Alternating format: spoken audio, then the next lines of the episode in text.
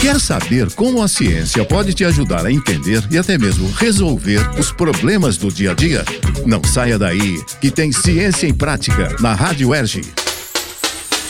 Nós recebemos uma mensagem da ouvinte Isabela, moradora do Meyer. Qual a sua dúvida, Isabela? Meu nome é Isabela, moro no Meia e minha avó tem Alzheimer. E eu vi esses dias que desenvolveram um novo medicamento para quem sofre da doença. Eu queria saber como ele funciona e qual a diferença entre ele e os outros que já existem. Quem esclarece a dúvida é o neurocientista Alex Christian Manhães, professor do Instituto de Biologia da UERJ e membro da Sociedade Brasileira de Neurociências e Comportamento. De acordo com o especialista Isabela, esse novo medicamento se chama aducanumab e é aplicado diretamente na veia do paciente a cada quatro semanas. Os Estados Unidos aprovaram recentemente o uso do medicamento para tratar pacientes em fases iniciais ou intermediárias da doença de Alzheimer. A diferença entre o aducanumab e os tratamentos já existentes é que este é o primeiro baseado em terapia com anticorpos desenvolvidos em laboratório. Esses anticorpos agem sobre moléculas que, agrupadas, formam placas no cérebro e são indicadas como causa do Alzheimer. Assim, o sistema imunológico trabalharia para eliminar essas placas,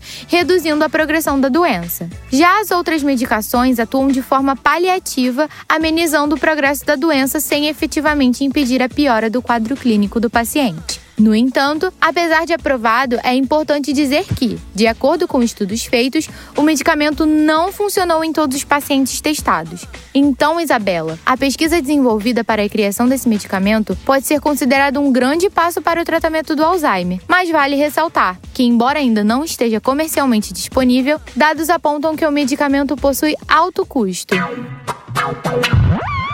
E se você, ouvinte, também quiser saber como a ciência pode explicar ou resolver algum problema no seu dia a dia, mande sua pergunta gravada para nós pelo e-mail radioerg.gmail.com e não deixe de incluir seu nome e seu bairro.